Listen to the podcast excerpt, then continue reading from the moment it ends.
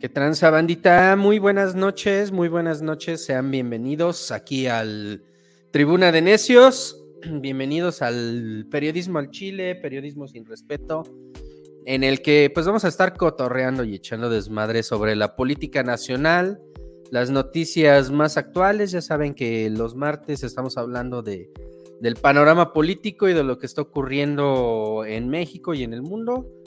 Los jueves, pues nos ponemos eh, nuestro traje de, de Chapoy y hablamos más de chismes y de cosas del de, espectáculo, pero pues hoy tenemos un análisis bueno sobre los temas electorales. Ya ven que pasó la jornada en México el domingo pasado, donde eh, la alianza de PAN PRI PRD iban a voltear a la maquinaria, a la aplanadora de, Morena, no le iban a dejar pasar. Y pues terminaron presumiendo sus, sus dos bonitos estados que, que ganó, que ganó la alianza PRI-PAN.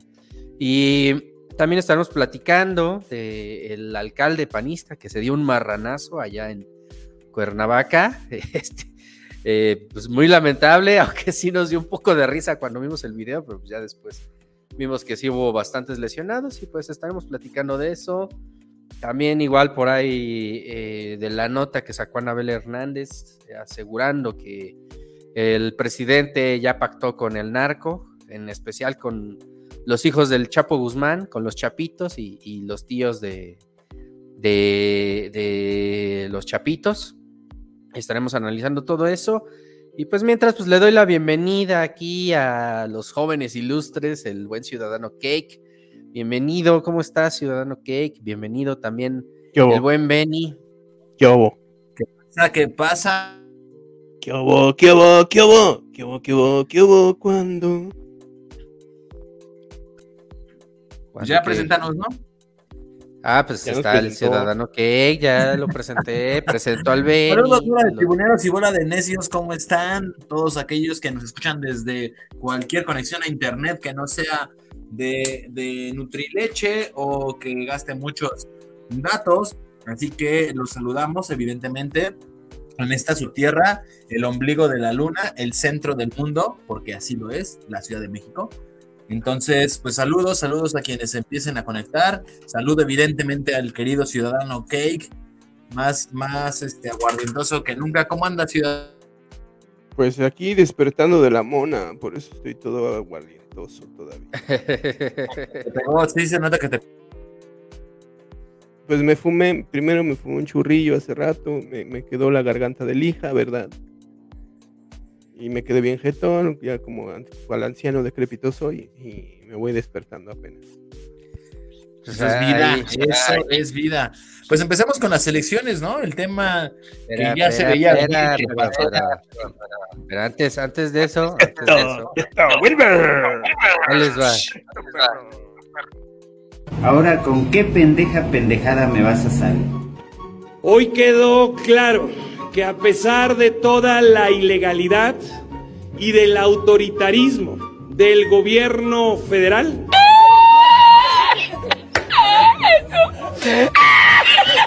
estamos avanzando con paso firme para que juntos en el 2024 corrijamos el rumbo de México. Como lo demostramos en el 2021 nuevamente quedó acreditado. La coalición va por México, sí funciona. Logramos, logramos triunfos muy contundentes.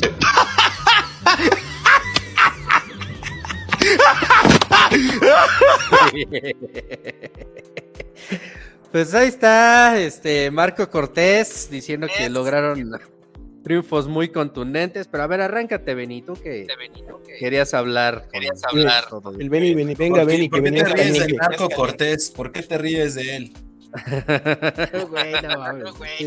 no, pues terrible, ¿no? Sus declaraciones, porque aparte, ya lo dijeron eh, de la talla de Daniel Cepeda, ya lo dijeron también priistas de la talla del exsecretario de Turismo, Enrique de la Madrid, el no querer aceptar lo que pasó el domingo es sencillamente no querer hacer eh, autoanálisis y autocrítica con respecto a lo que se está haciendo mal. Punto, se acabó, se está haciendo mal. Eh, dicen y dicen bien estos dos personajes a los que estoy citando, palabras más, palabras menos, que no se ganó nada, así de fácil. Lo que tenían se perdió y el propio Marco Cortés, recordemos, hace unos meses estaba diciendo que la tenían tan difícil que la única segura que veían era Aguascalientes. Se les da Durango en un contexto donde hay una clara disputa entre Morena, apoyo, apoyo se vio mermado evidentemente por eh, eh, estos conflictos internos que sigue habiendo dentro del partido del presidente López Obrador. Ahora bien, es claro también que gana eh, Durango la Alianza Va por México con un, con un candidato del PAN.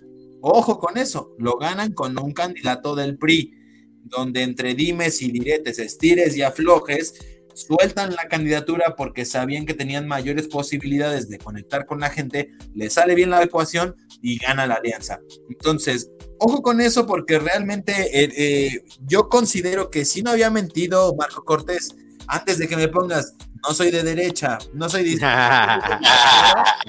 no había mentido Marco Cortés, pero hace unos meses cuando dijo justo que lo único seguro que tenían era Aguascalientes, ¿no?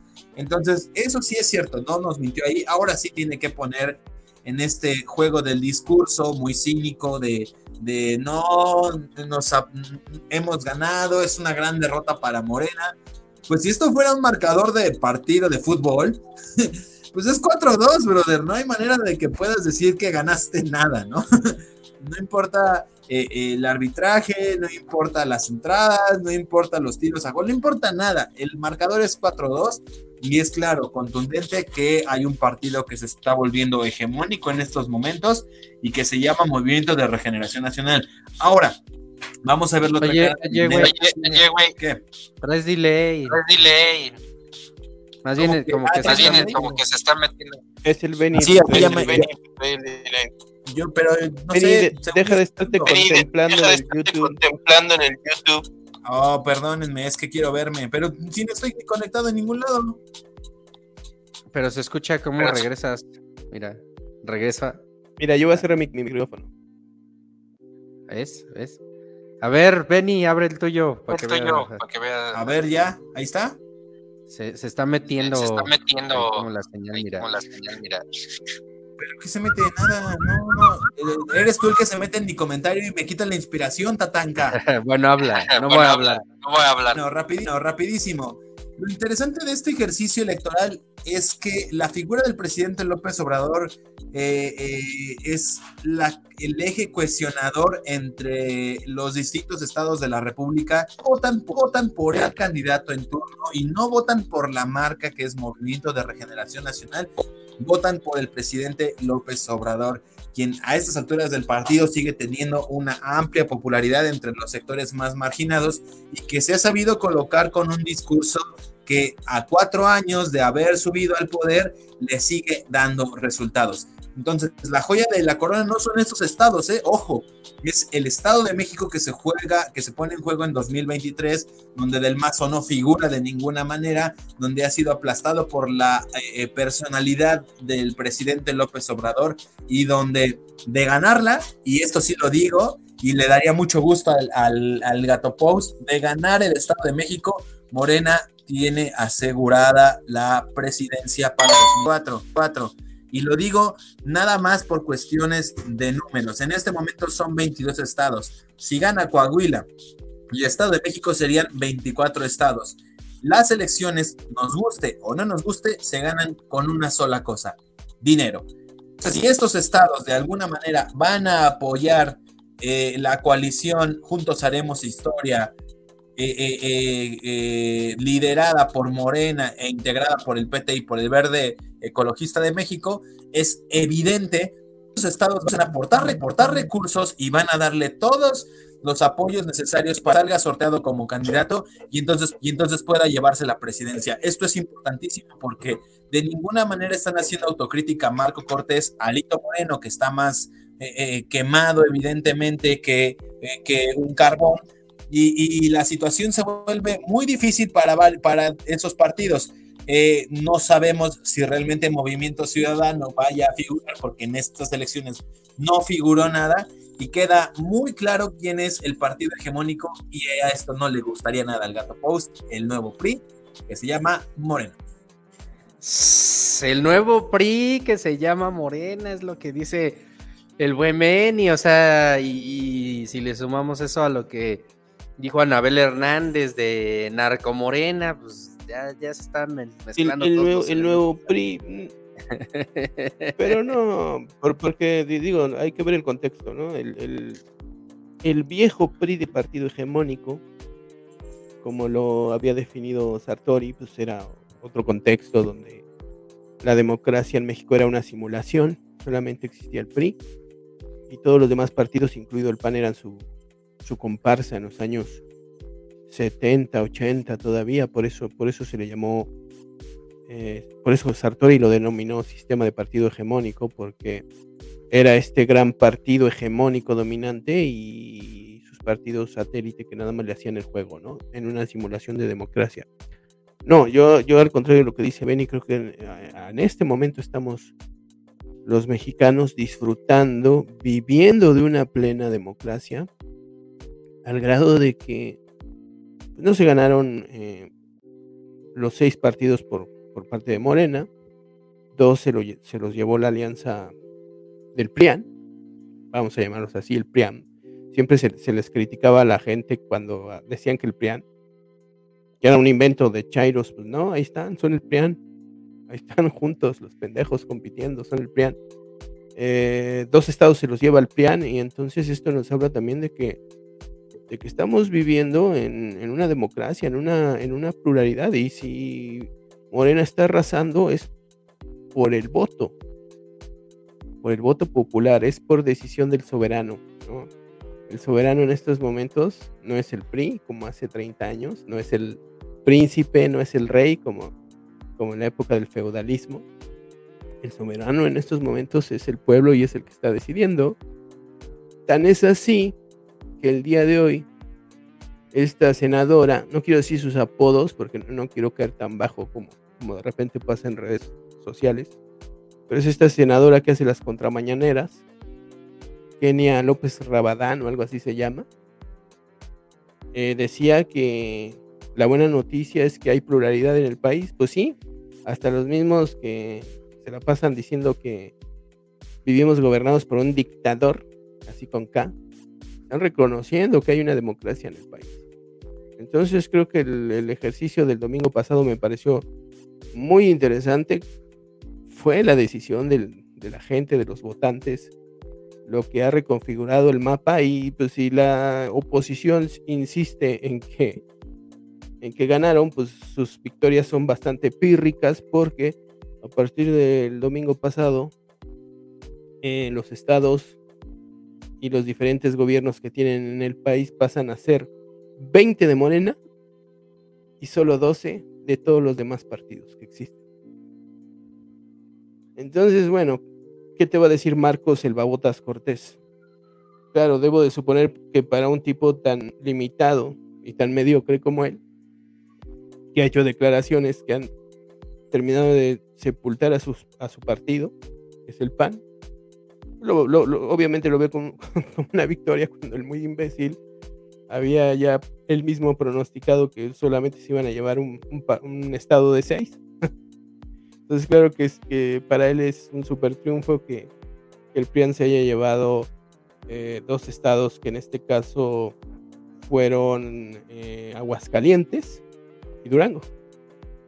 Que tampoco hay nada nuevo ni nada sorprendente, ¿no? En el show pasado estábamos revisando las encuestas. Todo pronosticaba que en cuatro estados ah, eh, pues arrasaba Morena, tal y como pasó, Tamaulipas con todo y las irregularidades, los comandos armados, el secuestro de militantes de Morena, el robo de urnas por parte del narco gobernador Francisco Cabeza de Vaca, pues de poco le iban a servir porque obviamente la tendencia eh, de voto hacia Morena era aplastante, ¿no? Entonces, este, no vi ninguna sorpresa, nada nuevo bajo el sol. Durango, Durango ahí sí este, había encuestadoras que daban empate, pero hay que ser sinceros, había otras como, como las que aparecen en el Universal que le daban la victoria al PRIAN. Entonces creo que este, pues las expectativas se cumplieron, no hubo en realidad este, pues algo, algo muy, muy que haya cambiado la, la jugada a la inercia que ya venía en este país y, y bueno, pues, ¿qué te puedo decir? La, la oposición este, y, y Marco Cortés, Alito Moreno, que no sé si Alito Moreno todavía ande por aquí o, o ya anda prófugo el cabrón. Ya, ya anda muy callado, ¿eh? No, Anda igual y ya se fue a las, a las islas Timbuktu a esconder, igual que Cabeza de Vaca. Cabeza de vaca es- que ahora sí va a empezar a sentir pasos en la azotea, ¿no? Sobre Pasos, todo pasos en la cabeza de vaca.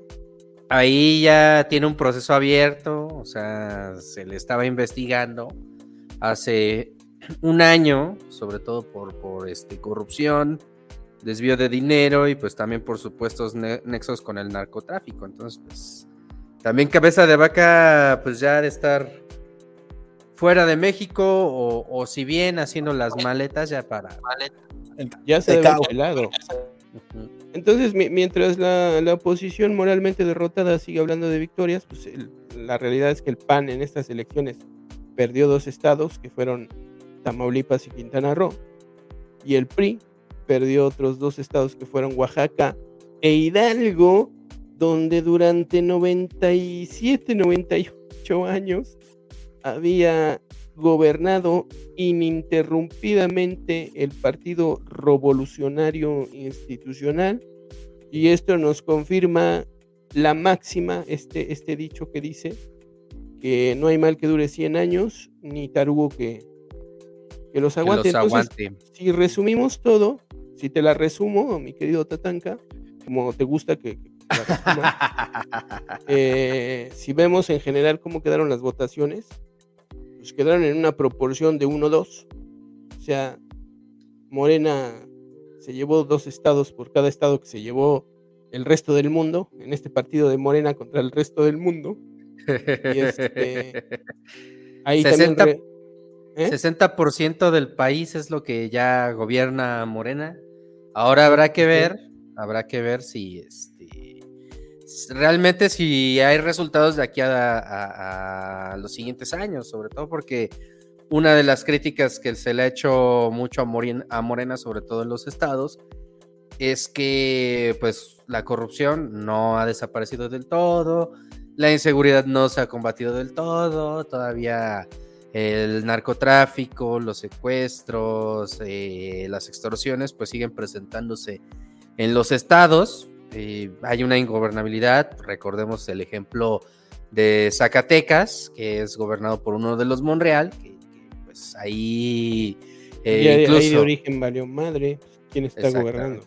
Exactamente. Entonces, ahí, por ejemplo, pues no, hasta el mismo gobernador pide que se hinquen a rezar para ver si alguna deidad por ahí viene y, y lo salva de la violencia. Entonces, también, sí está bien. O sea, yo lo tuiteaba el, el- el domingo o, o ayer, me parece. Eh, pues al final, no es que Morena eh, a nivel estatal sea la mejor opción, eh, pero pues es que el PAN no, no se ha quitado de encima esa capa de, de clasismo, de... Y de corrupción, porque son, corrupción. son corruptos los panistas. Pero en también... Querétaro votaron por ellos y No se le está acabando la gente con todas las tranzas que está haciendo Marco Cortés. Y lo del agua, ¿no? Que allá ya se las... Se los, Sí, la se ir. para, para dársela nada más al, al que tenga para pagarla y a los, los, los pobres se jodieron. Entonces, te digo, eh, si tienes toda la razón, no es lo mismo ser oposición, jugar a ser oposición a cuando pues ya te toca el paquete de gobernar estados como Tamaulipas, por ejemplo, ¿no? Entonces, este, pues vamos a ver qué sucede. Por lo pronto sí podemos disfrutar esta victoria, que sí fue victoria de Morena, donde se dobló, se dobló 2 a 1 a, a la oposición. Y ahí solamente citaría pues a este gran filósofo griego llamado este, Paco Ignacio Taibo II, que dijo, se las dejamos caer doblada, tal cual. No, y espérate. De aquí a 2024, o sea, en 2024, este ya, ya está marcando el panorama de lo que va a venir, o sea, eh, eh, Ricardo Anaya desaparecido, Marco Cortés, este, como uno de los siete enanos, no voy a decir cuál, pero uno de los siete enanos, este, ahí festejando una pírrica victoria en dos estados, Alito Moreno ya escapándose del país o haciendo sus maletas. Y pues lo único que veo es que a, a esta alianza va por México, pues no le va a quedar de otra que postular a, a algún empresario o alguien ahí como mediático, ¿no? Para, para, para poderle hacer ahí. Pues ya de una vez, de una vez que se postule Claudio X, el cebollón, ¿no? Que deje de Pues- estar mandando a sus emisarios que no sirven para nada. Que se quite de mamadas y que se, que se postule. Pues ya, ya, ya iremos viendo ese panorama de aquí a 2024. A ver, Beni, ¿ya lograste este reparar tus problemas técnicos? He vuelto como Terminator, güey. Ah, mira, ya, ya te escuchas bien, ya no, ya no tienes delay, a huevo, güey. A huevo. Este, pues no sé, la verdad es que yo también creo que es una victoria contundente para el partido oficial, el partido en el poder. Tiene razón el ciudadano. No es lo mismo ser oposición que ser gobernante. Y sí han quedado de ver muchísimo en temas de seguridad particularmente. Eh, eh, en otros temas podríamos debatirlo, podríamos cruzar ideas, ¿no? Como el tema eh, económico, el tema de desarrollo también podríamos revisarlo, pero creo que en donde sí nos quedan a deber y es una opinión generalizada es en el tema de la seguridad. No hay manera de que los resultados presentados por Morena hasta el día de hoy puedan considerarse como buenos. Así de sencillo. Sí, o sea, ahí, ahí es definitivo. Hace una semana estaba revisando las cifras de- del Sistema Nacional de, de Seguridad y pues es- se mostraba que las denuncias por violencia doméstica, lejos de bajar, pues aumentaron y en marzo de 2022, ¿no? O sea, llegaron a su pico más alto y pues ya no hay modo de, de echarle la culpa a las anteriores administraciones. Pero a ver, Vamos con el Ricalac, que está por acá. Ricalac. Reporte Calacmul. Repórtate, repórtate. Calaquillo. Ah, pues ya se fue. Nada más, nada más este activó su cámara para enseñarnos los calcetines. y ya se Calcetines fue. galan- galanzones que se compró ahí en, en Coppel. Por acá nos dice Gonzo, tarde pero sin sueño. Saludos al Gonzo. Mira, un seguidor nuevo. Muy bien, allá en Facebook. Es Olaf Ragnar, primo, por eso nos ve. También tú, pinche Olaf Ragnar, no te hagas güey. Les huele les la huele coli, la coli. Les huele la Oli, coli. les huele la coli. ¿Qué, qué tipo tan grosero? A ver, ya tenemos aquí al reporte Calakmul. Reporte Calakmul. Manifiéstate, di algo. Participa. Tomémonos de las manos, este, no, no, no por, no por este, gays, sino para convocar al. Ah, ¿cuál soy nuevo? Es el indispensable. Ah, saludos, el indispensable. Ajá, ya. Ya ves, güey, primero los invitas y ya luego los desconoces, cabrón. Para que Saludos veas al cómo eres de dos caras, pinche tatanca. No, no, no, cómo no. A ver, reporte Calakmul. ¿Cómo andas? ¿Dónde estás? Bien, bien, ¿qué tal? Perdón. No Viene, mames, saliendo de- viene saliendo del quirófano el, el tatanca de una operación. Se ve claramente ahí. Calakmul, güey. Se está quitando la- los calzones de la cara. A ver. Cabrón. ¿A quién Ricalac. operaste, ¿a quién operaste, Calaco? No te hicimos vasectomía. Vasectomía. Calaco, te equivocaste, te, te pusiste los calzones en, en la cara y el, el cubrebocas te lo pusiste en el culo. Mira, ¿Cómo crees? cómo te apesta, a ver si ya te lo lavas, cabrón. ¿Cómo están amigos de Tribuna de Necio? Buenas noches. Les habla su amigo. La Pero me la pueden poner como tanga, güey. Oye, Calacoy, ¿qué nos traes o qué pedo? ¿Qué, qué, qué, qué- ¿En qué andas? Nada, apenas estamos, aquí seguimos de esclavos del liberalismo en el trabajo. No les pude este, llevar nada a cabo, pero cuéntenme ustedes cómo va, cómo va el programa. Pues estamos hablando de elecciones, güey, de que, mira, ya se quitó el, el, este, el chícharo. ya no va a escuchar qué chingos le estoy diciendo. el pinche reporte Calakmul. Calaco, ¿nos oyes? ¿Nos oyes, Calaco? No, pues quién sabe qué Pero nosotros no te escuchamos a ti. No te escuchamos, Calaco. Bueno, No, pues se fue a la verga. Bueno, ese, ese fue el breve reporte Calakmul. Quién sabe ahorita si lo podemos volver a recuperar al, al mejor reportero del mundo, que no informa nada. Eh, pues vámonos con el siguiente tema, el siguiente tema que tenemos en, en la mesa de hoy. La mesa que más aplaudo. Verga. Qué puta.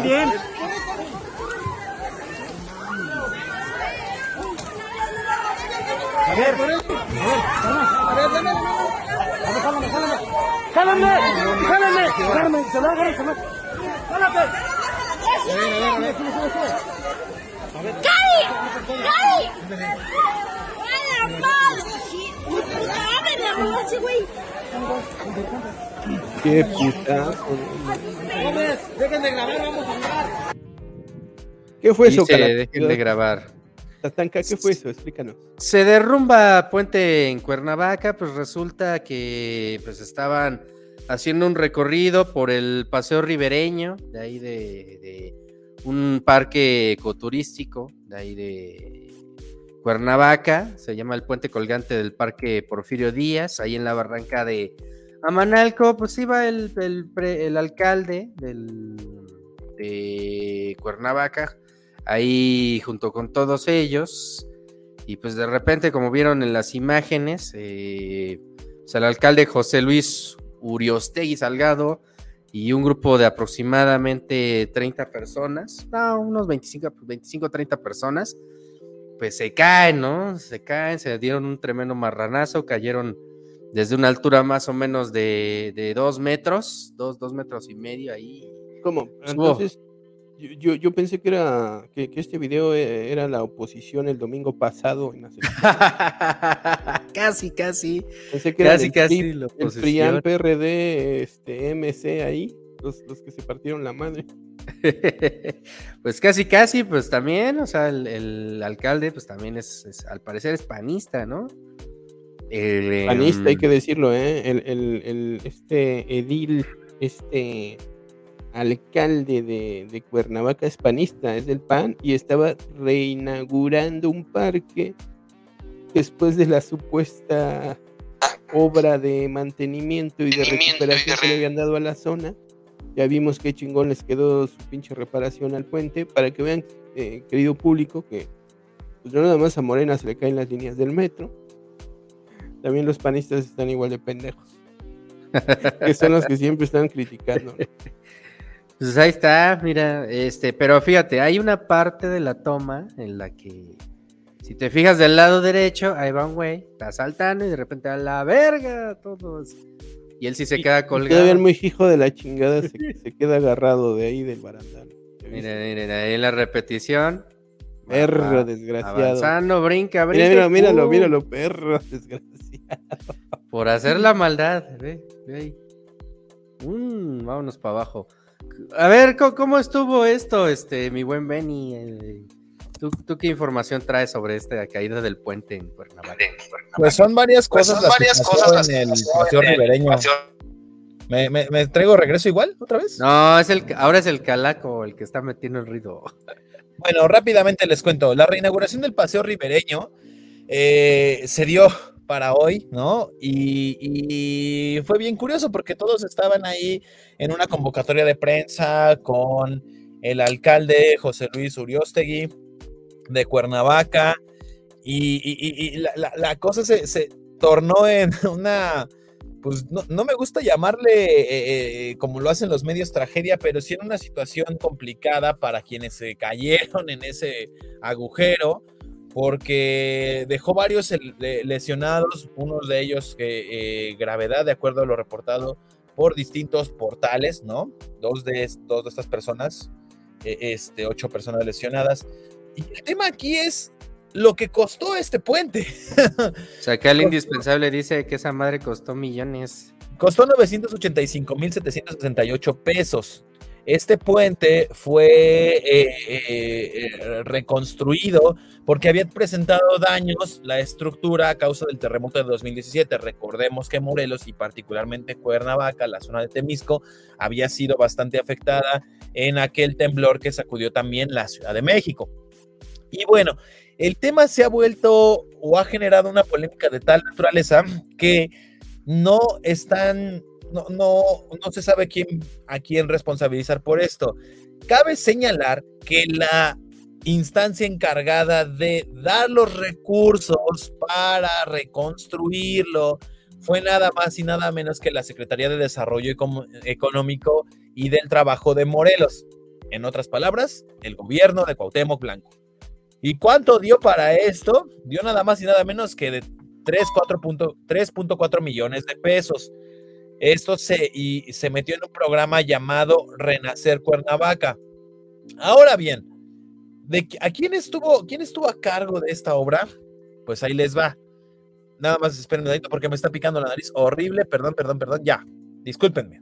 Ya, ya estaba teniendo una pequeña crisis existencial. Te estabas picando el aniceto. No de, de monearme, carnal. Perdón, perdón, perdón, perdón. Son las consecuencias de la mona de guayaba, güey.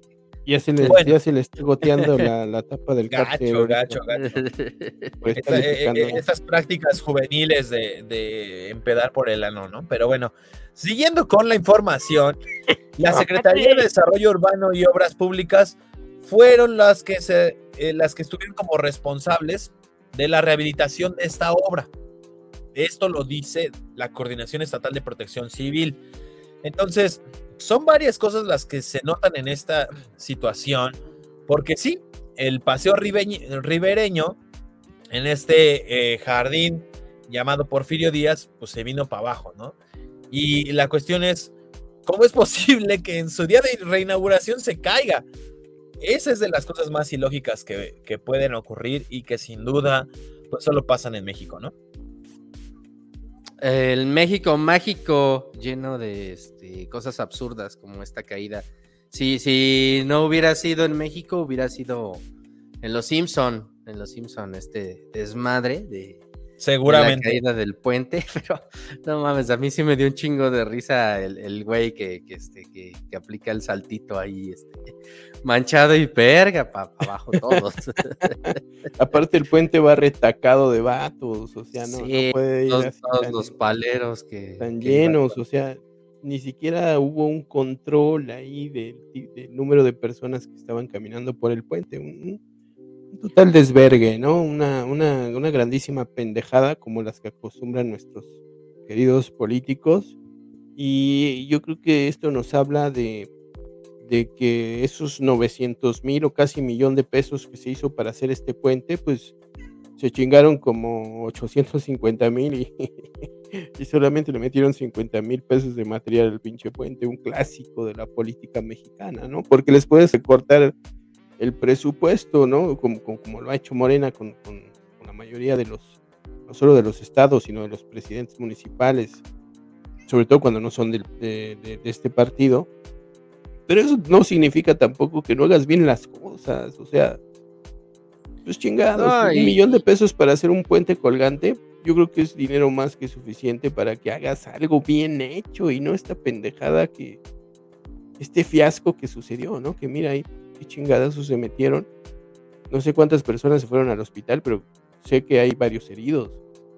Entonces, Mira, este, ah, por fortuna, este, nada más fueron heridos, o sea, no, no hubo pérdidas lamentables, que luego, pues, en este tipo de accidentes se nos, nos da risa de repente, pero pues luego de una caída de bicicleta o una caída así súper en corto, pues hay, hay banda que ha, que ha perdido la vida, por fortuna aquí, pues nada más fueron las lesiones del guamazo y pues ya no, no, no pasó a mayores, pero pues teníamos que platicarlo aquí en el, en el Tribuna de Necios, que pues hoy, hoy estamos hablando de estos temas.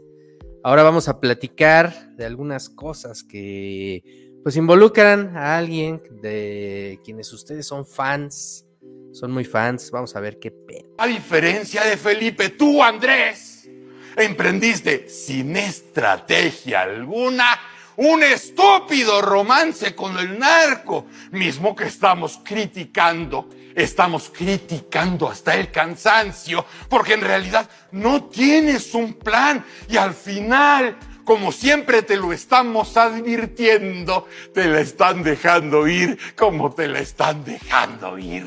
Anuncias que los vas a cuidar a ellos, porque también son seres humanos. Vas a Badiraguato a inaugurar carreteras que solo benefician al narco. Minimizas la gravedad de que un retén de hombres armados detuviera a los periodistas que cubrían tu gira. Retén que, oh, milagro del Señor, a ti no te tocó. Esa es la diferencia. Que el pacto del crimen organizado no es con tu secretario de seguridad, sino contigo. Porque digo, si así es, primo hermano, qué pacto tan pendejo. Ustedes se preguntarán, pero ¿por qué un pacto tan pendejo? Porque no baja el número de muertos. Ese pacto es tan patético porque a pesar de tu entreguismo al protegerlos y no hacerles nada, estos siguen matando y matándose. Ni siquiera eso te salió, como tampoco te salió lo de la esperanza, lo de primero los pobres, lo de sacar al ejército de las calles, lo del sistema de salud de primer mundo. Andrés, es cierto, no eres Felipe Calderón, pero tampoco eres Madero, cabrón. Tampoco eres Juárez. Tampoco eres Cárdenas. Tampoco eres Hidalgo, ¿no? Es más, llevas más de tres años en la presidencia de este bendito país. Y ni siquiera has logrado ser Andrés Manuel López Obrador. ¡Órale! Pues ahí está la editorial de Broso. Que Se la dejó caer, se la dejó se la caer. dejó hermano. caer. Digo, la neta es que no somos simpatizantes de Broso.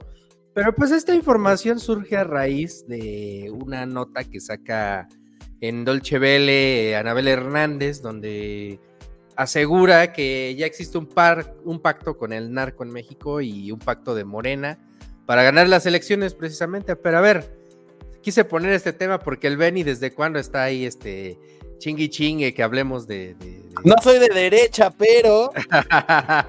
Ponle, ponle, ponle ahí su Vamos cabezal a- al Benny. sección querida No soy, pasamos este- a nuestra sección, no soy de de derecha, pero, con Pues la verdad es que le ha llovido bien duro al presidente López Obrador porque Anabel Hernández no es la única que se lo dijo. Porfirio Muñoz Ledo, uno de estos grandes solistas y que ha sido un chapulín consolidado porque dejó de ser chapulín y se convirtió en un verdadero maestro del saltamontismo, ha, ha estado por todos los partidos, ¿no? Por eso eh, mi analogía chafa, le- le dice exactamente lo mismo en un foro donde lo acusa al presidente de pactar con el narcotráfico y que definitivamente esto ha traído la situación que ha traído con los cárteles de la droga. Esto que ha provocado, pues evidentemente una reacción iracunda. El presidente lo dijo en la mañanera al otro día. esto fue en la semana pasada, si no recuerdo mal, por ahí del martes. El miércoles le responde el presidente a Muñoz Ledo, que prácticamente ya está chocheando, ¿no? Que, que se le hace muy vulgar y muy corriente que se le compare con esto y regresa otra vez a la máxima aquella donde él pues no es Felipe Calderón, que él no este, ha desatado la violencia, que en su gabinete no hay eh, eh, este, un género García Luna y que pues prácticamente eso no ocurre. Lo que sí es cierto, y eso hay que decirlo con sus letras, es que el crimen organizado cada vez más funciona como una especie de eh, eh, policía o celador en muchas partes del país, particularmente del norte, donde pues se les ve haciendo estas funciones como de retenes, ¿no? Eh, eh, donde paran camionetas a diestra y siniestra, donde te pueden revisar los celulares y si te encuentran un mensaje te pueden, te pueden pues literal ahí perder, puedes perder la vida. O sea, la, situación no está nada, nada sencilla. Es una eh, eh, eh, eh, eh, aspecto de la vida pública del país que sí nos ha mostrado el lado más negro de México y cómo hay muchas partes en, el, en, en- en- la República donde definitivamente no hay seguridad, ¿no? Y eso sí tiene que decirlo el presidente, porque ahorita criti- criticábamos y nos burlábamos de Marco Cortés eh, con justa razón, ¿no? Al decir de es una victoria contundente, gané nada más un, este, un estado por mí mismo y el otro casi casi tuve que, este, de panzazo, ¿no? Pero es contundente. Eh, pero el presidente es exactamente lo mismo, pues, en la materia de seguridad. Él dice que todos los días está trabajando, que todos los días está haciendo las cosas, pero las cosas no cambian.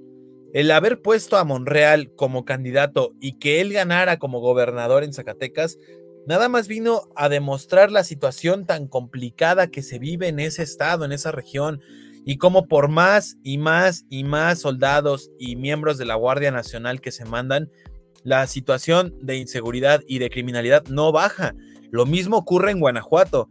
¿Y de quién depende esta situación? Definitivamente del, gobierno federal. Ojo, también aquí viene una cuestión de, les encanta utilizar esta palabra que no saben ni qué significa, ¿no? Pero suena muy bonita, es la de coadyuvancia, ¿no? Que es simple y sencillamente el apoyo entre instituciones, donde el gobierno federal es quien lidera la orquesta, pero pues quienes tocan los demás instrumentos es el gobierno estatal y los gobiernos locales que sí o sí se encuentran en este momento rebasados por la violencia que está pegándole durísimo en cada una de esas regiones.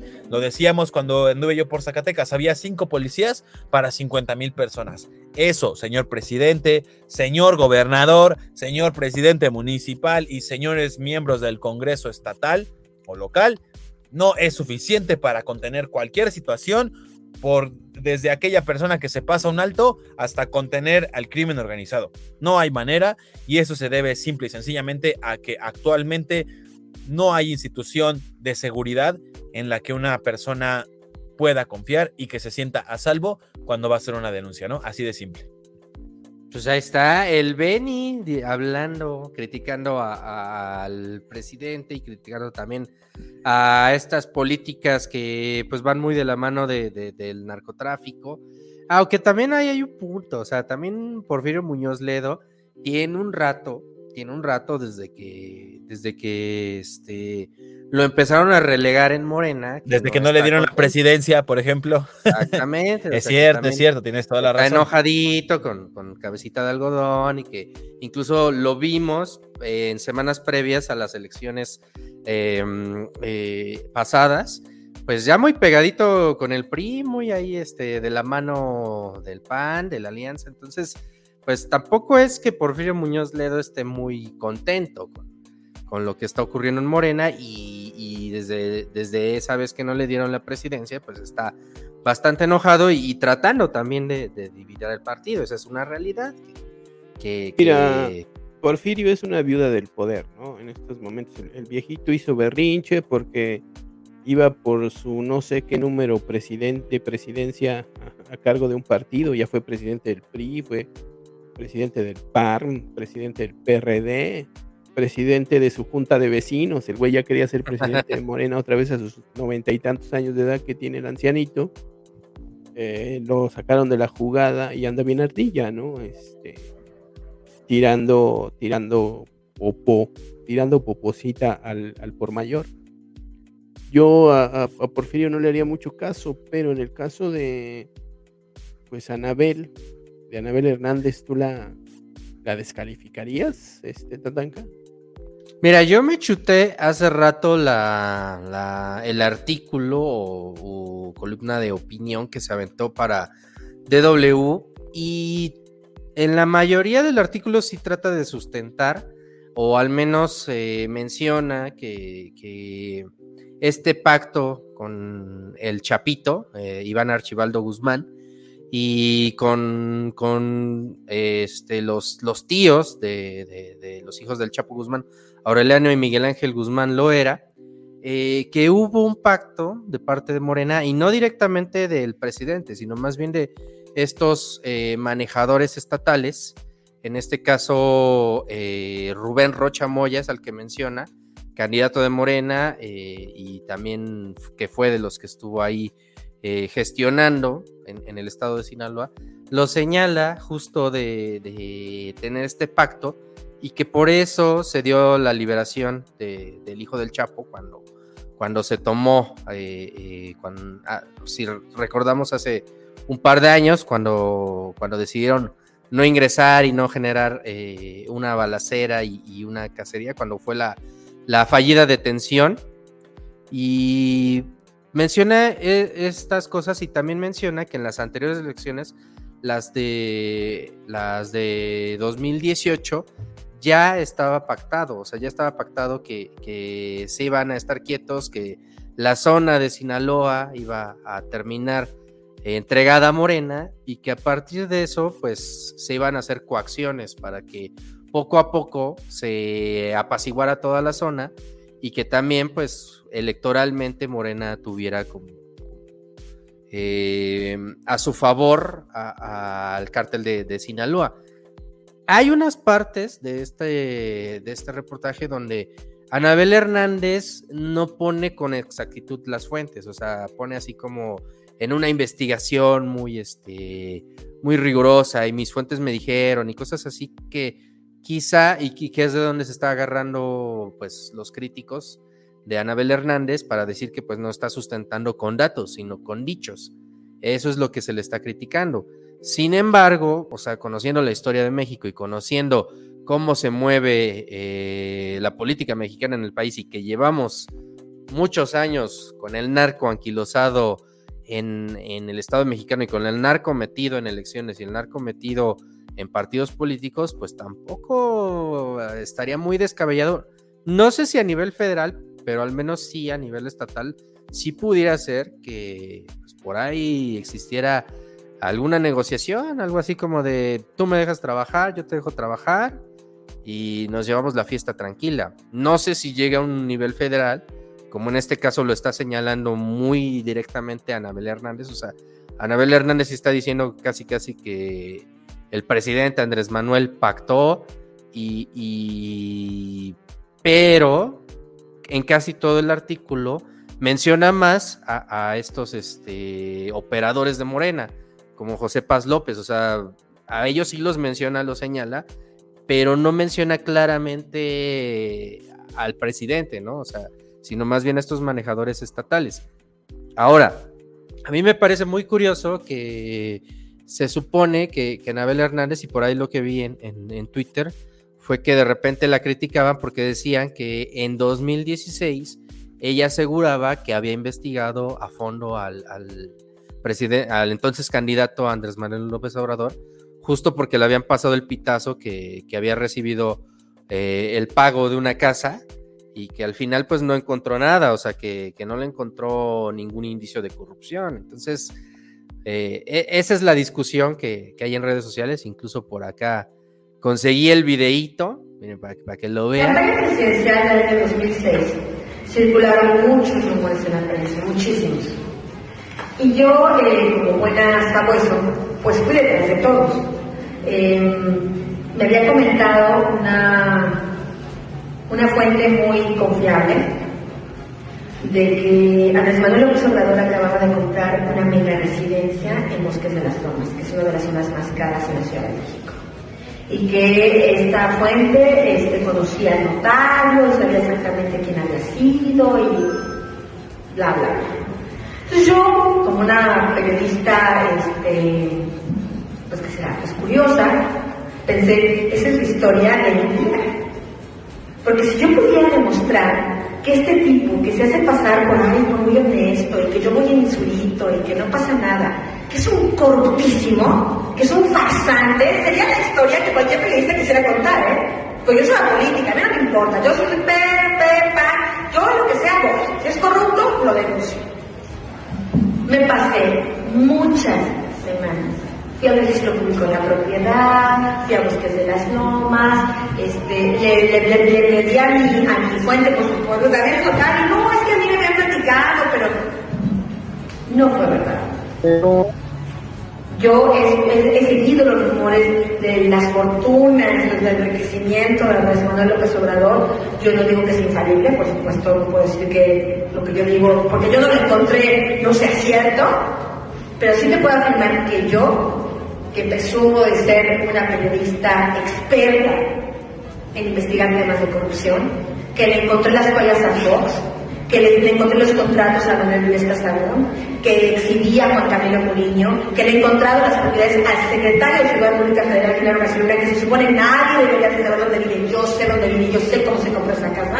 Te puedo decir que Andrés Manuel López Obrador, yo, Anabel Hernández, no he encontrado nada que tenga que ver con ese enriquecimiento ilícito del que se quería acusar, generar el rumor para desprestigiarlo. Yo no he encontrado eso. Eh, Por el contrario, yo he encontrado Bueno, ahí esa parte. Este, ¿Cuándo fue eso? pude- Eso fue en el 2006, 2006 exactamente. Hay que aclarar eso, o sea, en ese tiempo la investigación que hizo Anabel Hernández fue en específico sobre un supuesto enriquecimiento ilícito de Andrés Manuel López Obrador y ella misma lo dice, no encontró nada. Ahora, han pasado muchos años, o sea, ha pasado prácticamente más de una década desde, desde entonces y las cosas pueden cambiar, ¿no? Pero a mí me llama la atención o me da mucha curiosidad que al leer este artículo que escribió Anabel Hernández, eh, no hay como tampoco sustento en fuentes bibliográficas. O sea, échenselo ustedes, léanlo, juzguenlo, eh, revísenlo. A mí me pareció que sí trae muchos datos, trae bastantes datos, sobre todo de, de los operadores a nivel estatal de Morena, pero eh, la parte en el señalamiento de AMLO sí lo siento un poco ahí flojo, ¿no? O sea, por ejemplo, dice uno de los párrafos. Fuentes de información que tuvieron datos precisos de estos acuerdos afirman que el narcopacto electoral se pondría en práctica de nuevo en las elecciones del domingo 5 de junio, en las que están en juego seis gubernaturas y sus respectivos ayuntamientos y congresos locales. Este párrafo en específico lo retomaron algunos este, eh, eh, críticos a- o algunos este, a favor de, Morena, argumentando justo eso, o sea, que dónde estaban las fuentes, que las mencionara, que, que, que por qué no las estaba citando, ¿no? Eh, hay otro que dice, así lo afirman fuentes directas que conocen de primera mano los hechos y lo corroboran personas que han formado parte del equipo cercano del presidente de México, Andrés Manuel López Obrador, quienes aseguran no desconocen ni desaprueba el acuerdo. Se refiere al acuerdo con el cártel de Sinaloa. Eh, esos son algunos de los detalles que quizá ya cuando lees este artículo dices, bueno, si tiene las fuentes, si tiene acceso a estos datos, pues a mí, por ejemplo, no como periodista, sino más bien como lector, pues me gustaría saberlos, ¿no? Me gustaría por lo menos verlos este, reflejados en el artículo, quizá. No sé qué- ustedes qué opinen al respecto. Tema elegido y difícil, pero No, está cabrón. Está aquí la pregunta, la pregunta que yo les lanzo es, ¿se puede gobernar al menos en determinados estados del país si no No. con el narco? No lo sé, no lo sé, que, que no he estado nunca en esa posición. No quiero, nunca, nunca quiero gobernar este país. Se me hace la cosa más difícil del mundo. Pero lo que sí le puedo responder al Tatanka de manera directa es, no puedes citar tus fuentes. Sencillamente porque muchas de esas fuentes, pues es- en riesgo está su vida, ¿sabes? O sea, no es como de... Ah, no, ah, no, pues, no. eh, Yo no estoy el diciendo que cite las que- fuentes, las fuentes habladas, sino que hay párrafos en los que dice y habla de datos.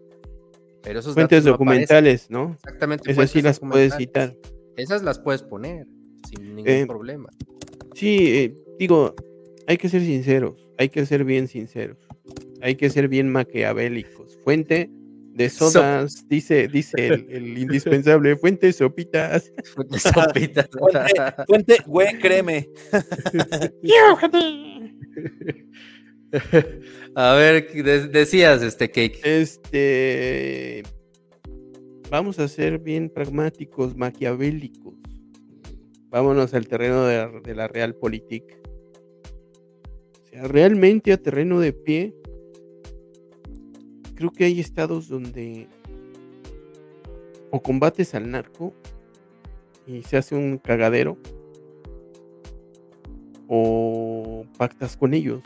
No estoy justificándolo, no digo que, que esté bien, no dudo lo que está diciendo Anabel Hernández, que en ciertas zonas del país, sobre todo en el norte, estados como Sinaloa, que vamos a decirlo, son, son no solo productores, sino pues puente de paso de, tráfico de drogas hacia los Estados Unidos, pues es bien difícil, yo creo, para, pues, para cualquier gobierno de cualquier partido, este, el tomar una decisión adecuada y no dudo, te, insisto, no, no dudo que parte de lo que está diciendo Anabel sea cierto.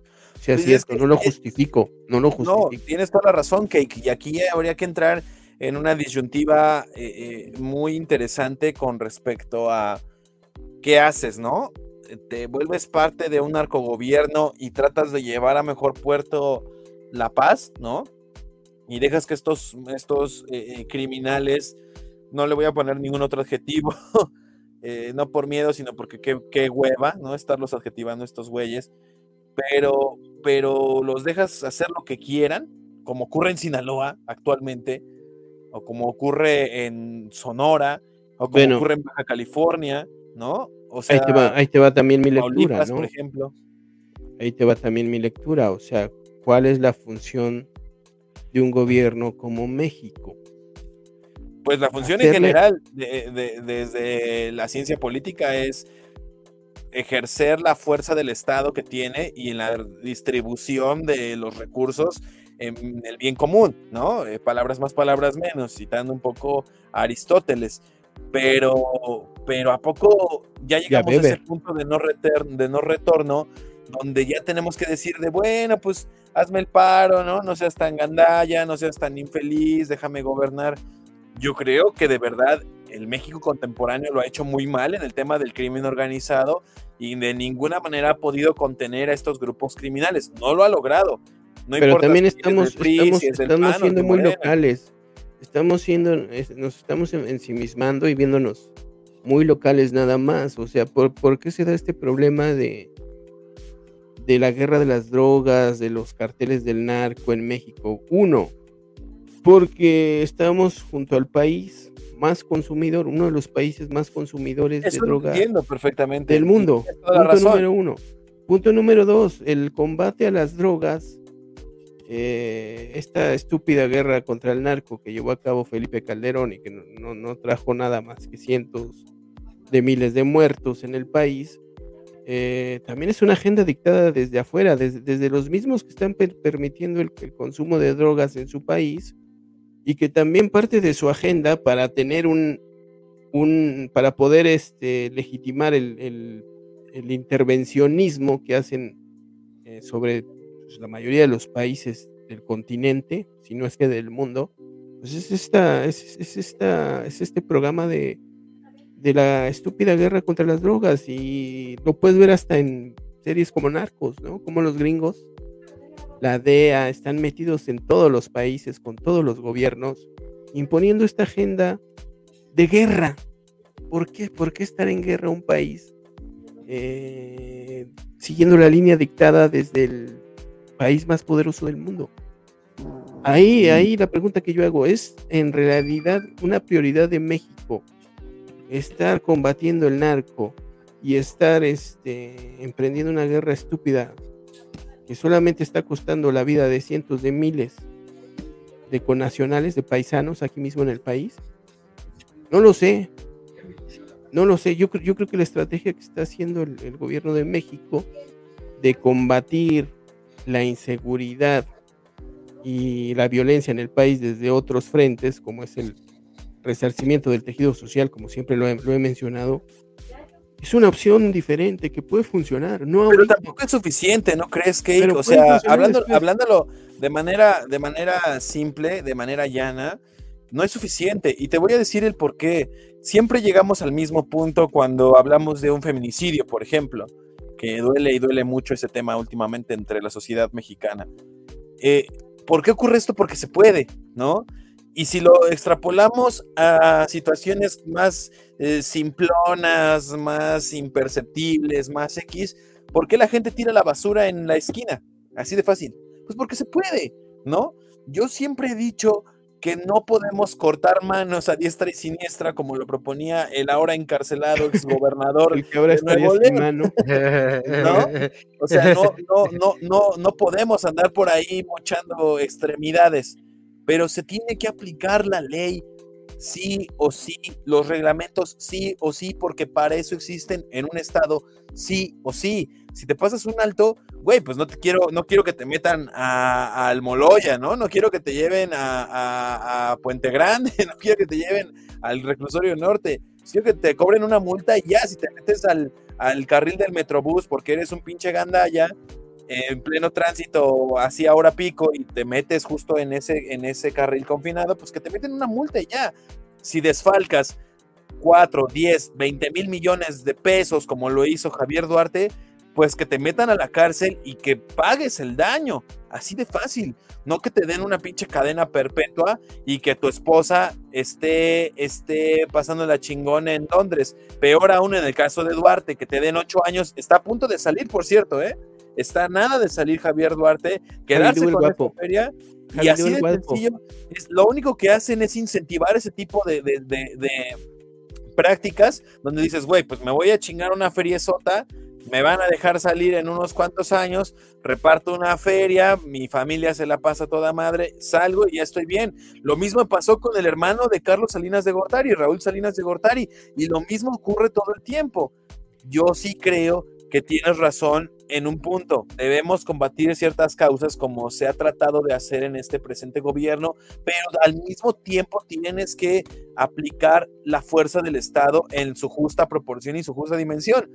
Punto. Entiendo, sí, entiendo, ¿No? entiendo el punto que está diciendo el Beni, sin duda, pero eh, más allá del uso de la, de la fuerza este, pública, de la, de la fuerza, del, vamos a decirlo, del monopolio del uso de la fuerza que debe tener el Estado, como decía Max Weber, eh, se debe de replantear la situación y ver que hay otras vías también. Por ejemplo, el marco legal. ¿Por qué no legalizar ciertas drogas? Al menos la marihuana ya se, ya se debió de haber hecho desde hace mucho. Ah, pero AMLO no la va a legalizar. para o sea, evitar, para va a evitar empezar- este- va a patear no, la- porque la están los- tienes, pelota los, tienes a los Estados Unidos encima. Los- son los, mismos- los mismos que te están imponiendo la guerra con las drogas, son los que van a impedir que tú este, las legalices, porque entonces cómo, cómo se van a entrometer ahora en nuestro país. Entonces yo creo que hay otras vías que van desde la vía legal, ¿no? desde foros con, con especialistas, con la sociedad, sobre el uso y la legalización de las drogas. Y bueno, aparte de, de esta, de esta estrategia que está haciendo la 4T de eh, el resarcimiento, ¿no? De, de el reactivar las, las prestaciones sociales mínimas, eh, las ayudas sociales mínimas para los ciudadanos, como todo país de, de primer mundo las Y yo tiene. estoy de acuerdo con eso, ¿eh? Tienes toda la razón, Cake, pero no vemos más que, digamos que, y, y no somos ninguno de los tres especialistas en materia de seguridad, ¿no? Sí, y en los- nada, además. En no nada, güey. Y yo soy especialista en ir En al drogas. baño, ¿no? En, en- yo en ir al baño. Yo soy, yo, drogas. soy, yo soy especialista en comer tacos al pastor, nada más. Así de Yo soy ¿no? ca- A la- especialista catador de cannabis.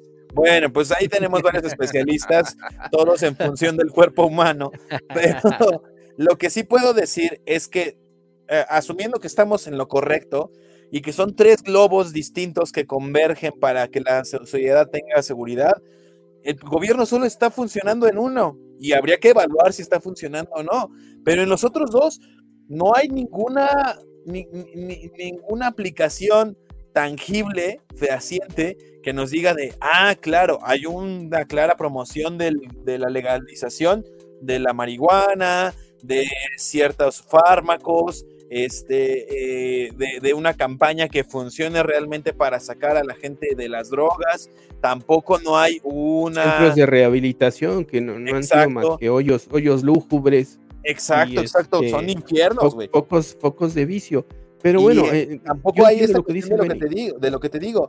No se ve la aplicación del Estado de Derecho desde las cosas más mínimas hasta las cosas más grandilocuentes, como puede ser el, la búsqueda y la detención de grandes capos, no solo de la droga, sino de delincuentes de cuello blanco que hoy en día se la pasan bailando como lo es Enrique Peña Nieto. Así de sencillo. Eh, eh, Videgaray es otro de esos personajes, el uso de, de- de César Duarte, ¿no? Es Que, eso nos llevaría a lo que dijo la Bastida también, que ahorita lo retomamos, ¿no? Lo, lo- lo- lo que declaró la Bastida hace poco también con Aristegui. Claro. A, a- lo, lo- lo- a lo que quiero llegar, este, La semana sí, o sea, pasada, ¿no? Sí, tiene, tiene razón el Beni, o sea, el, el actual gobierno ha fallado en una estrategia coercitiva de confrontación al narco, por supuesto, ¿no? No sé si debe ser la prioridad de un gobierno de izquierda estar combatiendo eh, frontalmente con las armas a, a la delincuencia organizada. En determinados casos eh, se debería de hacer, sí, estoy de acuerdo y en eso se ha fallado, ¿no? Y No tienes a la WIC también. Tienes a la WIC, papá, ¿no? O sea, no es nada más a pinche punta de pistolazos. Ahí te Bueno, van ahí a, se, te van decía, ¿no? Te van a recibir igual.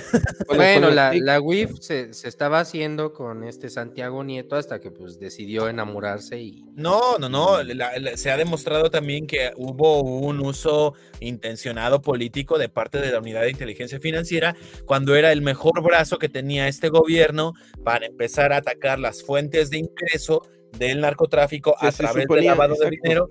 Claro, y tampoco es que, se es que.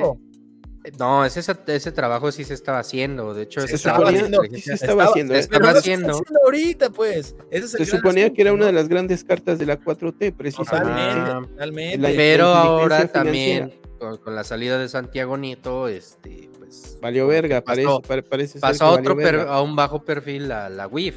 O sea, con tal de no estar con- porque también ahí, ahí vuelve el tema de Hertz Manero, que eh, la WIF y en especial Santiago Nieto se estaba peleando con Hertz Manero. Uh, no vayas a decir eso porque el cake te va a decir que eres yunquista, carnal. No, güey, pues eran, todos lo veíamos, Yo- yo, ¿por veíamos qué? cómo se estaban peleando. El que, y el que total, el que la tiene que hacer de a pedo es el gato El Post, gato ni post, vino. el gato post, perdón, el gato post. Oye, el pero, pero este, a ver, en- yo, yo na- yo nada más para cerrar ya este punto y si quieren nos vamos con la Bastida también. Eh, Ah, yo no dudo que también AMLO se, haga, se haga a un lado, ¿no? o sea, se voltee para otro lado de repente ante cuestiones como pues el- los cárteles de allá de Sinaloa, ¿no? Totalmente. El Con el, del Chapo, todo eso. con el cártel Jalisco Nueva Generación, que no sabemos ni siquiera si es o no un bluff de la capacidad armamentística que tienen estos cabrones. No lo no sabemos. dudo, no, no dudo que AMLO lo haya hecho, pero también eh, el compararlo con Calderón, que Calderón sí era un- una mente perversa, vamos a decirlo, era, un- era un pinche perverso, delincuente que simulaba, por un lado, este, eh, hacer una guerra contra el narco, bañando al país de, sangre, mientras que por el otro lado pactaba también con algunos de los cárteles de las drogas y su brazo, derecho y todos sus achichincles pues, ¿no estaban que- metidísimos en el narco como Genaro García Luna. Ahí también yo le doy la razón al cabecita blanca, no son, no son, no, no son iguales que Calderón. Calderón era un perverso, Calderón es, es, es un delincuente que en estos momentos ya debería de, de estar en la cárcel, ¿no? Ahí sí le doy un voto de confianza a, a AMLO, que no son iguales. Y eh, para cerrar este tema de mi parte, la actitud de Broso en realidad a mí me parece bastante, bastante lamentable ver cómo este personaje, ver cómo esta persona, Víctor Trujillo, pasó de ser un enorme crítico social en sus, en sus primeros años como conductor y como payaso y como, como figura de los medios a convertirse en un viejo iracundo, regañón, amargado, eh, vulgar siempre ha sido sin duda, eh, que cae en estas difamaciones también, en estas hipérboles y en estas exageraciones que, como dice el Tatanka, pues no están completamente fundamentadas. A mí el caso de Víctor Trujillo Broso, que está atrapado en su propia espiral de odio, que dejó de ser una persona reflexiva y, y pensadora a convertirse en un rabioso enemigo del régimen. Pues, Eh, a- a como periodista, como periodista eso te pierde, pier- pierdes la objetividad, pierdes la reflexión. Me parece muy lamentable. Perdón, O sea. Al final, Broso opina por lo que le paga este, la familia Madrazo, güey. Es una Sí, y realidad. Broso y algo que- tristemente terminó siendo una comparsa que hace entrevistas a modo a personas como Samuel García, como Mar, como este Mauricio Curi, el gobernador de Querétaro, como Este, Enrique Alfaro, el gobernador de Guadalajara, donde Oye, ahí que- sí el güey se pone muy mansito. La, la alianza federalista, no sé qué, este. Pues ya cuál eh, alianza federalista valió madre, ya desapareció, Valió se borró. Se Duró borró, que se duró de borrar el domingo pasado. No, y ahí, ahí yo quería agregar un poco para, para ya ir cerrando esta parte, que si leen este artículo de Anabel Hernández, lean esto, estos fragmentos entre líneas donde específicamente a quienes se menciona es a, a- los representantes de Morena en los estados. O sea, ahí es donde tienen que poner atención. Y, y donde, donde quizá, y, vuelvo a insistir, donde pues no todos los políticos son incorruptibles y no todos los políticos se mueven en los mismos niveles, ¿no? Y no es lo mismo estar eh, ejerciendo el poder en lugares centralistas como la Ciudad de México a estar ejerciendo el poder en lugares donde hay que aceptarlo, el narco es el que gobierna, ¿no? el Y- narco es y- el que Y no involucraría tampoco tan directamente a- al, al cabecita blanca, quisiera yo creer, ¿no? Igual y me estoy equivocando. No, o sea, bueno. sí, sí, sí, sí lo señala directamente, pero no, te no, digo, bueno, pero, pero yo, yo me refiero al- al- al- al- a, pues, a la investigación de, de esta periodista, ¿no? De, de sus De fundamentos. Anabel, sí, claro.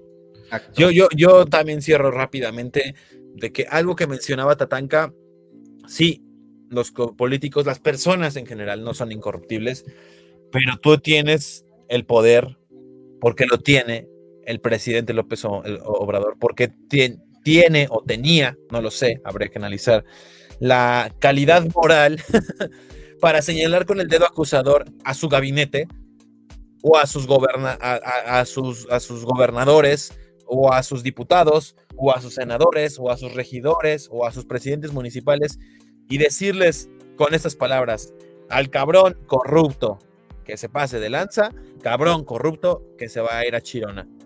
Y eso, queridos amigos, en este sexenio, con estos gobernantes y con estos políticos, no ha pasado que desde el mismo régimen hayan caído eh, o hayan sido señalados por el propio presidente. ¿eh? No ha caído ninguno. Y miren que ha salido varios escándalos de corrupción y a ninguno se le ha aplicado la ley del hielo por parte del presidente. No, salvo- ya estaría el gato aquí diciéndote que Juan Collado. Que No, Julio Collado- Scherer, Julio Scherer también. No, pero a ver, Julio Scherer no se le comprobó nada y al No contrario. ha pasado él nada demostró- con Julio él, Scherer. él demostró, él demostró que estaba siendo víctima de parte de un fiscal que ha utilizado el poder de, eh, de- de una institución tan importante como la Fiscalía General de la República para, para venganzas personales.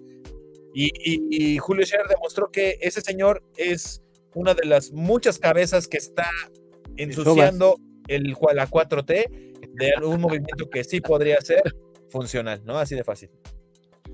Pues ahí está, ahí está el tema, el tema del, del narcogobierno, eh, que, estuvo bastante álgido, bastante bueno. Acá en el tribuna lo estuvimos analizando. eh, y, y nada más ya para cerrar y ya para empezarnos a despedir, yo recomiendo que vayan a ver la película de La Civil. Yo la vi ayer en la anoche en la Cineteca. Este está bastante buena. Es una película pues que habla sobre la violencia en México justo la narcoviolencia, los secuestros, las extorsiones, pero analizados desde pues el punto de vista eh, de los estados, o sea, donde realmente eh, pues ocurre todos los días y de repente pues personas que nada tienen que ver con el narcotráfico, nada tienen que ver con el secuestro, pues terminan involucrados. Este actúa Arcelia Ramírez, que me parece que es una buena actuación. Juan Daniel García, este, no sé si ustedes lo recuerden, fue el de Ya no estoy aquí, el, el protagonista de ya, no estoy aquí. Ah, mira Sale en esta bien. película de la civil. Tiene Sí. algunos lados que El cebollón, quizá- el cebollón.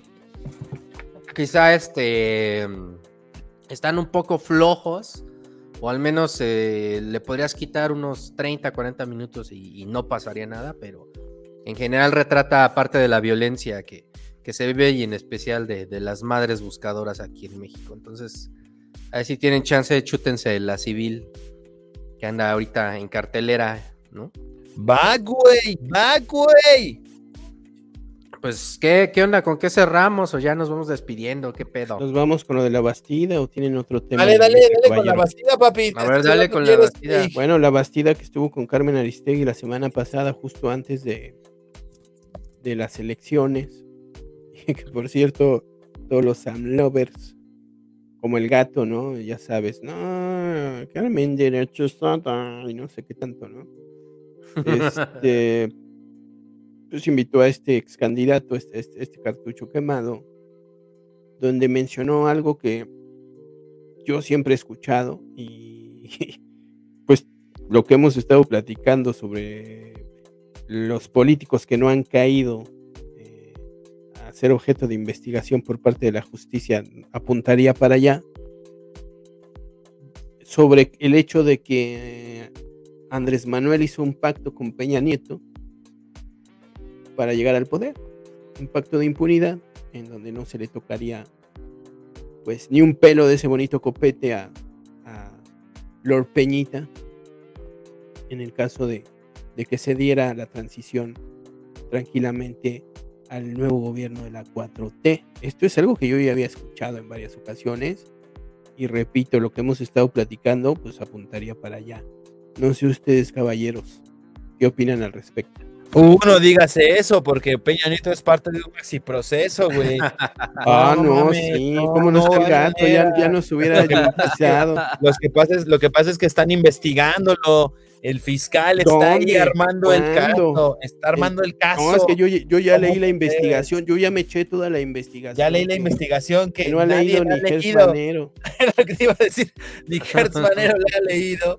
Este, y, y en nuestra bonita sección, no soy de derecha, pero eh, le vamos a hablar de Francisco Labastida Ochoa, ex candidato del PRI a la presidencia en el año 2000, que quedó en nada más y nada menos que en segundo lugar y que a quien le echaron la culpa de que el, de que el PRI pues, perdiera la, hegemonía de más de 70 años.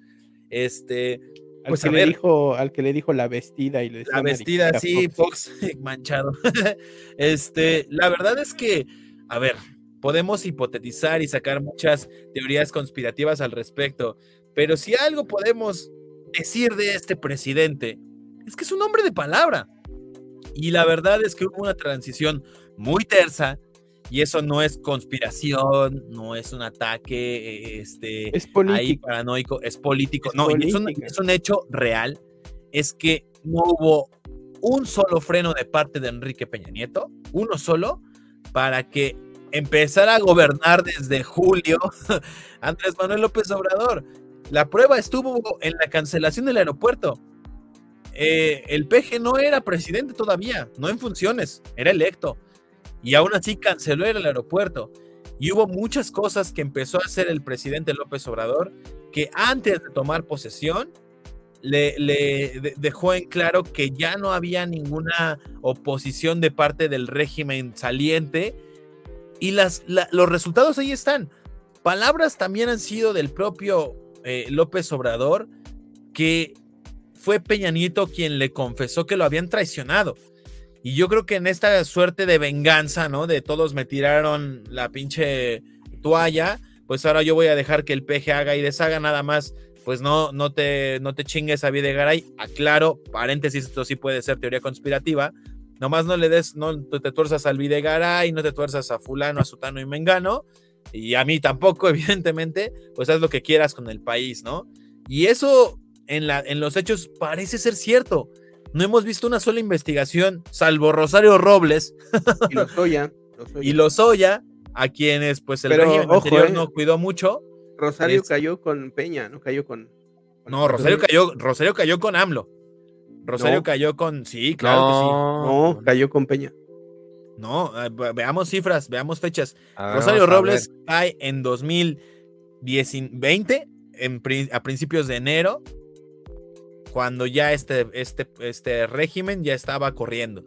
Entonces, y, y ahí también ya había un pleito más personal, ¿no? Eh, una su- suerte también de traiciones y venganzas que derivaron. Rosario Robles fue detenida el 13 de agosto de 2019. Ah, mira, el Benny sí tenía razón. Eh, ¿qué El hubo? Beni ¿Qué hubo? Tenía razón, el Beni. Entonces, eh, eh, La podemos esa es- contar, la podemos contar. Sí, claro, por supuesto. Fue 2019, perdón, yo dije 2020. 2019 cae Rosario Robles y cae este Juan Collado y cae eh, eh, eh, este Emilio Lozoya. De ahí en fuera, caballeros, díganme quiénes, quiénes han Hay caído. un, hay un senador de, un ex senador del Ah, bueno, un ex senador. De ahí en fuera nadie. Y nadie este, el abogado, ¿cómo se llama? Juan Juan Collado. Collado, ya lo dije, Juan Collado. Ah, ya, perdón, perdón. Juan Collado me llamo, soy señor. Entonces, esa es, esa es una clara demostración de que no ha habido ninguna intención. Y estas sí son palabras del presidente cuando fue la consulta para eh, enjuiciar a, a gobiernos anteriores, a representantes de gobiernos anteriores. Él dijo, yo no voy, a- yo no los quiero enjuiciar. Él lo dijo así, así tal cual. Entonces, eso se presta evidentemente para las teorías conspiranoides, entre ellas la de la Bastida, que bien o mal podría tener cierta coherencia en este momento bajo estas condiciones. Ah, ahora también, lógico, también ¿no? hay, hay que analizar do- en qué contexto lo dijo, o sea, lo, lo- lo dijo de cara a unas elecciones, a unos días de que ocurriera este proceso, o sea, también recordemos que todo, todo fo- fondo es forma, ¿no? O sea, la extradición de, de César Sí, Duarte, nada es casualidad, ¿no? En política sea, nada es no casualidad. fue de acuerdo. casualidad, De La acuerdo. declaración de la Bastida tampoco fue ca- Pero sí hay, sí hay cierta coherencia en algunas cosas y, y- y que se prestan al menos, diría el filósofo Santiago Krill, al sospechosismo. La neta. Hay que decirlo como es. Digo, a- a esto- aquí le lanzo un reto al gato post y que nos diga dónde va ese pinche maxi proceso, porque al momento no hemos visto nada que pueda demostrarnos. Vamos nada más y nada menos para el cuarto año de que aquel julio histórico en el que el señor presidente actual ganó las elecciones, se, canta, se declarara victorioso y no hemos visto nada. Es que ese, ese maxi no, no se le ve ni el, ni el principio siquiera, ¿no? no, no es tan maxi cuando ni siquiera ha empezado, ¿no? Dicen que el maxi proceso está más parado que un pito de otaku cuando ve una morra vestida de, de, de anime, ¿no? Qué Así fino, qué, qué poeta. Oye, Fin- este, finísima está, por ahí el, persona. es- está por ahí A ver. el calaco. Calaco, Eso- a ver, yo, Calaco. yo veo ahí un enano. Mm, Ha de ser el piña. piña. Calaco, Calaco, a ver, háblanos.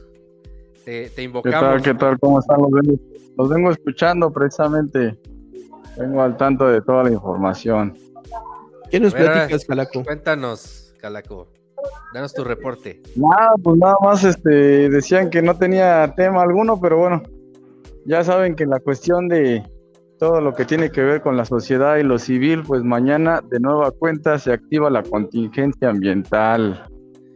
¿Cómo ven? Así que los que tienen carro, a compartirlo entre vecinos o, a- o como yo a utilizar el transporte público que va a estar hasta el huevo. ¿Cómo Oye, ven, ¿por qué, pusiste al piña, ¿por qué pusiste al piña ahí de Avatar? Este calaco. Es que no encontré otra y este y en referencia al cariño y a la amistad que le tengo, ahí hice una imagen este aseverando cuando voy durmiendo en el metro. Pero ese es Willow, con- ¿no? Con, con recuerdo de piña, exactamente. Es don Margarito. ¿Cómo lo ven? Está chévere, ¿no? Oye, calaco. ¿qué pasó con tu selección mexicana el domingo? ¡Oh, oh, oh! Y el, y el- 0-0. y contra Uruguay. ¿Perdón? también. ¿Qué, pasó con tu selección nacional, Calaco? Perdón, no te escuché. ¿Qué, ¿Qué pasó, con, tu con la selección? selección? No te quiere escuchar, selección. Yo no veo, yo casi ni veo partidos, güey. Si no son de la América, ya lo demás ya no me importa tanto. Eso, bien, Calaco. Ay, a ver. Calaco y. Américo. Pues, no te hagas, Calaco. Dinos, la selección pues va a nada, vamos a la realidad de siempre, güey. Bueno, Pues la selección a la al realidad mundial. de siempre. Cuando, recuerden que cuando desde que fue, vas y va, güey, y va a ser el desmadre, y van a estar los, este, los shows, y los mexicanos van a llenar, y todo eso de, de que es padre ir al mundial, pero ya en lo deportivo, seguimos en lo mismo. En lo económico, siempre va a seguir habiendo ganancia, y, y siempre van a salir beneficiados muchos empresarios porque México esté en los mundiales. En este caso, no va a ser la excepción. Y en la cuestión de lo deportivo, pues ahí está la realidad. México no le puede ganar a Uruguay, pasa muy por encima a Uruguay. Ecuador no se diga. Y, yo recuerdo cuando por ahí las Copas Américas se llevaban a cabo o los torneos internacionales como la Copa América, la Copa Nissan Sudamericana, ah, ya empezaba a subir un poquito el nivel de los equipos mexicanos y a resaltar. Y salir una camada de jugadores importantes. Ahora pues no es el caso, ya creo que vamos en decadencia y esta generación de los Ochoa, Héctor Herrera, este, alguno que otro jugador ya están pasaditos, pasaditos, este, pues ya las últimas. Yo no le veo mucho futuro ni cabeza a esta selección, no sé cómo lo vean ustedes. No, pues va a estar cabrón. O sea, yo igual no les auguro mucho al paso que van y. ¿Creen que pasen a la segunda ronda siquiera, al cuarto partido? Sí, yo creo que sí llegan a la segunda ronda, pero ya, o sea, no creo que la armen, la. Ahora, ojo, ojo, hay que decirlo, ¿eh? Luego pasa que la selección nacional de México siempre pasa por muy malos procesos de clasificación, pasa de panzazo, pero luego ya al llegar a un mundial se crecen, ¿eh? ¿Será este el caso? No creo, güey. Yo sí veo a los jugadores muy huevones, güey, muy sin garras, sin... O sea... Pues también es el estilo de juego del Tata Martino, ¿no? Así de fácil. Bueno, sí, ta- también probó el... el, No hay manera de que le exijas mucho. Tres al- al- atrás y pues Uruguay les metió una... una O sea, esta, e- e- esta ronda de juegos amistosos pues demuestra que la selección puede quedar muy mal parada en la ronda, en la primera ronda. Yo trato de ser un poco más optimista y decir que van a pasar justo a cuartos, pero pues ahí se van a quedar. En una de esas ocurre como pasó en aquel mundial donde los goleó hasta Túnez, ¿no?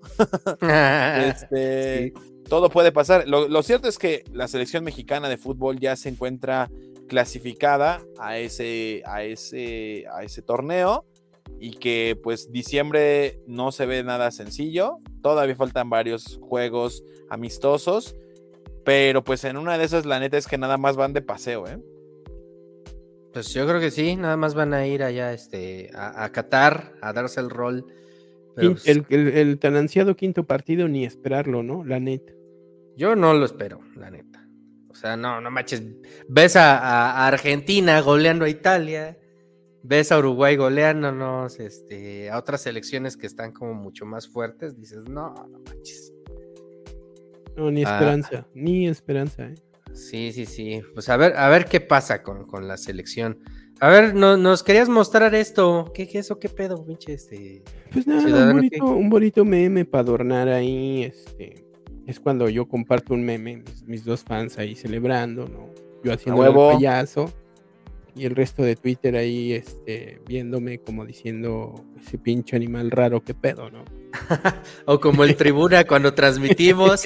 como, el, tri- o como el tribuna cuando transmitimos, nosotros haciéndole el payaso, nuestros dos fans ahí bailando, inclu- incluido el indispensable. Incluido el Y el resto de indispensable. Twitter como diciendo, ahí están esos pendejos otra vez. No, el programa pasado estuvo bueno, estuvo bueno. Bien bajado ese balón, Tatanka. este hicimos un buen trabajo de, de semiótica, fíjate. Exactamente. Pues bueno, pues ya vámonos despidiendo del tribuna. Les agradezco a, a los que estuvieron aquí conectados con nosotros. A Love Ragnar, al indispensable. Hoy no se, no se conectó Monse Monquiqui. Milonguero. Este, el Milonguero también está por allá. Les recordamos que este, pues, nos apoyen ahí en arroba tribuna de necios en, en YouTube, en Facebook, en Todavía de Twitch. todas tus payasadas y de lo culero que está tu, show, todavía quieres que te apoyen, cabrón. Oh, pues sí, mínimo con que le den campanita, güey, ahí, que, le- que le den este like, güey. No, en YouTube ya hay más interacción, ya, ya se está moviendo más Sí, bandita. ahí. ya nos oyen dos personas, antes, antes nos veían una.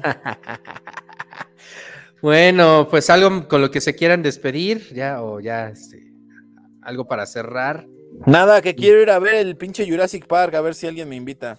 Ya está en el Ya cine vamos, Jurassic Park, ya está, ya en el cine la, la secuela de, de Top Gun. A mí me llama la atención, no sé si la han ido a ver. Maverick. Oye, hablando de, de- de la secuela de Top Gun, este, ¿nu- ¿nunca viste ese, ese, este, esa escena de película donde Tarantino dice que, eh, que Top Gun es, es este, una lucha de- por, por no volverte gay?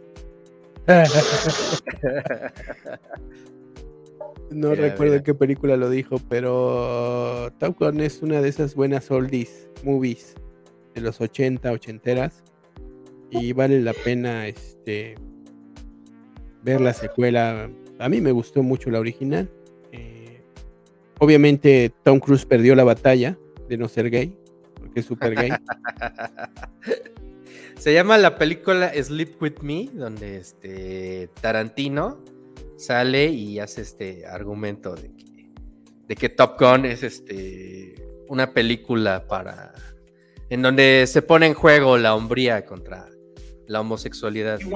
Bueno, yo, yo te diría lo mismo de este, dos tipos de cuidado, ¿verdad? Con Pedro Infante, Jorge Negrete, Top Gun. o a toda Top. Gun is fucking great. What is Top Gun? You think it's a story about a bunch of fighter pilots? Yeah, it's about a bunch of guys waving their dicks around. It is a story about a man's struggle with his own homosexuality. That's it. That is what Top Gun is about, man. You've got Maverick. All right, he's on the edge, man. En He's esa. right on the fucking line. All right, and you've got Iceman and all his crew. Right. They're gay. They are. They represent the gay man. All right, and they're saying, "Go, go the gay way. Go the gay way." He could go both ways. Go right? Con razón andabas tan doblado el otro día con. Henry, Henry Cavill, carnal. Bueno, normal way. Go cabe the aclarar que way. yo no he the visto. Top And Gun, güey. go the gay way. No de way. que el Tatanka ya lo way. está dominando el lado going on. oscuro de la fuerza. movie, He goes to her house, right? Ya quiere, tiene, ya tiene and apetitos de otro tipo, el, tatanka. Next scene, next scene you see her, she's in the elevator. She is dressed like a guy. She's got the, the cap on. She's got the aviator glasses. She's wearing the same jacket that the Iceman wears. She is okay. This is how I gotta get this guy. This guy's going towards the gateway. So I gotta bring him back. I gotta bring him back. ya sé un programa de narratología del cine. dressed like a man. All right? A huevo, güey. Viendo la película la vamos este, describiendo, vamos analizando todos los the Te hace falta algo así. the. The the Oye. Tarantino se está autointerpretando, ¿no? the. Sí. The ¿Qué película es esta? Se llama. Sleep With Me. Ice comes up to Maverick and he says, "Man, you can ride my tail anytime." and what does Maverick say? Maverick, you can ride my. Fucking it, man. Genial la escena, ¿eh? Es esta escena de Sleep With Me. Busquen esa película y ahí viene Tarantino este, explicando por qué este Top Gun es la lucha entre, entre, entre la homosexualidad de Tom Cruise y Pelea de y- espadas. Pelea de espadas, pelea de espadas. este, Y este- algo el, otro era, políticamente. el otro era eh, el que hizo Jim Morrison, ¿no? Ah, el Iceman, ¿no? El de. Iceman. Kilmer. Sí, Val, Val Kilmer. Kilmer, ajá. Eh, pues ahí están las recomendaciones, ¿no? Top Gun en. Cámara, ya Sí. vámonos, güey. Ya me dio hambre. Ya empezó Betty la Fea, ya vámonos, carnal. Bueno, ya Vámonos, vámonos, ya. cuídense mucho. Esto fue el Tribuna de Venecios. Tribuna. Tribuna de Necios. Este, Nos yo soy vemos el jueves. Nos vemos el jueves hot la noche. dogs. Y pues el muchas gracias. después de, después de verlo a Top Gun, se le antojaron unos hot dogs. Está medio raro eso. Sí, ahora entiendo la disertación de Tarantino. Pero bueno, bueno. Es muy sugestionable Bueno. el Calaco.